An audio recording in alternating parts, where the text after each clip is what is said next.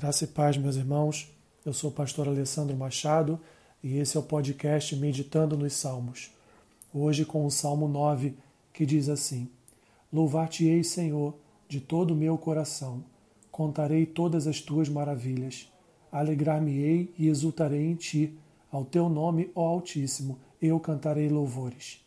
Pois ao retrocederem os meus inimigos, tropeçam e somem-se da tua presença porque sustentas o meu direito e a minha causa. No trono te assentas e julgas retamente. Repreendes as nações, destróis o ímpio e para todo sempre lhes apagas o nome. Quanto aos inimigos, estão consumados, suas ruínas são perpétuas, arraste as suas cidades, até a sua memória pereceu. Mas o Senhor permanece no seu trono eternamente, trono que erigiu para julgar. Ele mesmo julga o mundo com justiça administra os povos com retidão. O Senhor é também alto refúgio para o oprimido, refúgio nas horas de tribulação. Em ti, pois, confiam os que conhecem o teu nome, porque tu, Senhor, não desamparas os que te buscam. Cantai louvores ao Senhor que habita em Sião, proclamai entre os povos os seus feitos, pois aquele que requer o sangue lembra-se deles e não se esquece do clamor dos aflitos. Compadece-te de mim, Senhor Vê a que sofrimentos me reduziram os que me odeiam, tu que me levantas das portas da morte, para que as portas da filha de Sião eu proclame todos os teus louvores e me regozije da tua salvação. Afundam-se as nações na cova que fizeram, no laço que esconderam, prendeu-se-lhes o pé. Faz-se conhecido o Senhor pelo juízo que executa, enlaçado está o ímpio nas obras de suas próprias mãos. Os perversos serão lançados no inferno e todas as nações que se esquecem de Deus. Pois o necessitado não será para sempre esquecido, e a esperança dos aflitos não se há de frustrar perpetuamente.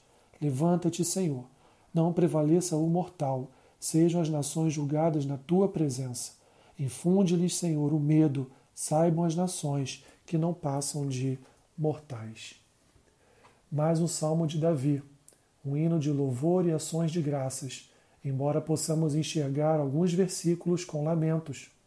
Não podemos desvincular o Salmo 9 do Salmo 10, pois parecem formar um único salmo por causa do acróstico. Acróstico é uma forma de ajudar na memorização do salmo, iniciando a frase com uma letra do alfabeto hebraico. Por isso, o negrito inicial em alguns salmos. Os salmos 9 e 10 foram considerados um único salmo na Septuaginta. Aqui neste caso, é como se Davi dissesse ao Senhor: Eu te louvarei com o alfabeto inteiro, com todas as palavras que eu puder expressar. Apesar de existirem expressões poéticas suficientes para unir os dois salmos, também existem diferenças suficientes para a existência de dois cânticos separados. O Salmo 9 é predominantemente de louvor e gratidão, e o Salmo 10 é em grande parte um salmo de lamento. Davi agradece a Deus por suas maravilhas e com toda a sua vida ele louva o Senhor por seus grandes atos. Seu coração exalta os milagres de Deus, mas também podemos destacar que suas palavras são carregadas de ânimo e esperança por vitórias futuras. Somos ensinados que encontramos a felicidade no Senhor. Ele é a nossa fonte de alegria constante.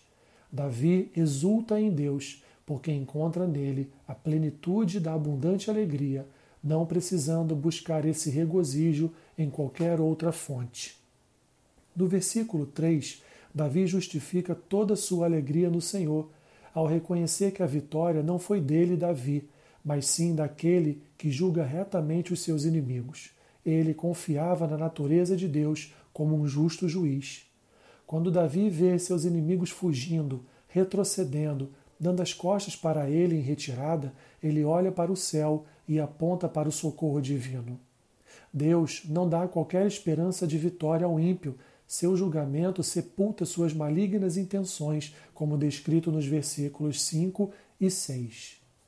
Deus não abdica da sua autoridade de juiz. Por mais intensas que sejam as maldades do ímpio, ele nunca é tirado do seu trono. O martelo da justiça está sempre em suas mãos.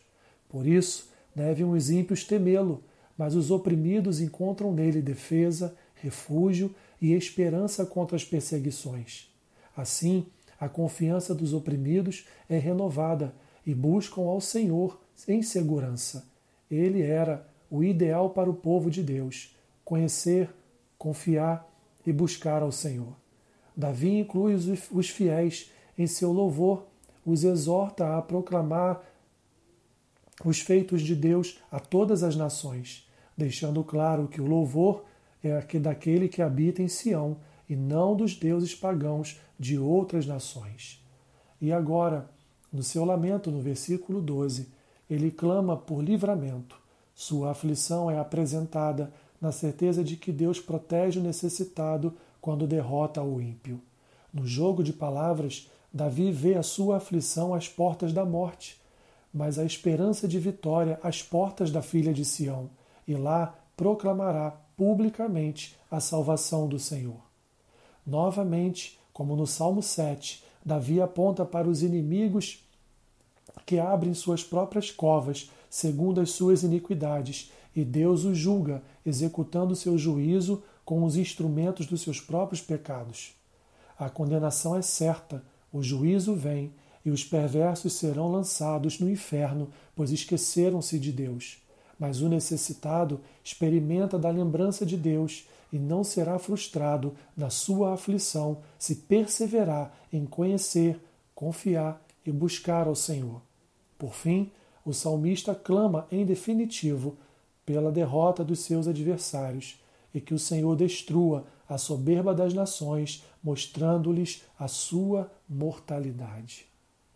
Que Deus te abençoe, rica e abundantemente. Amém.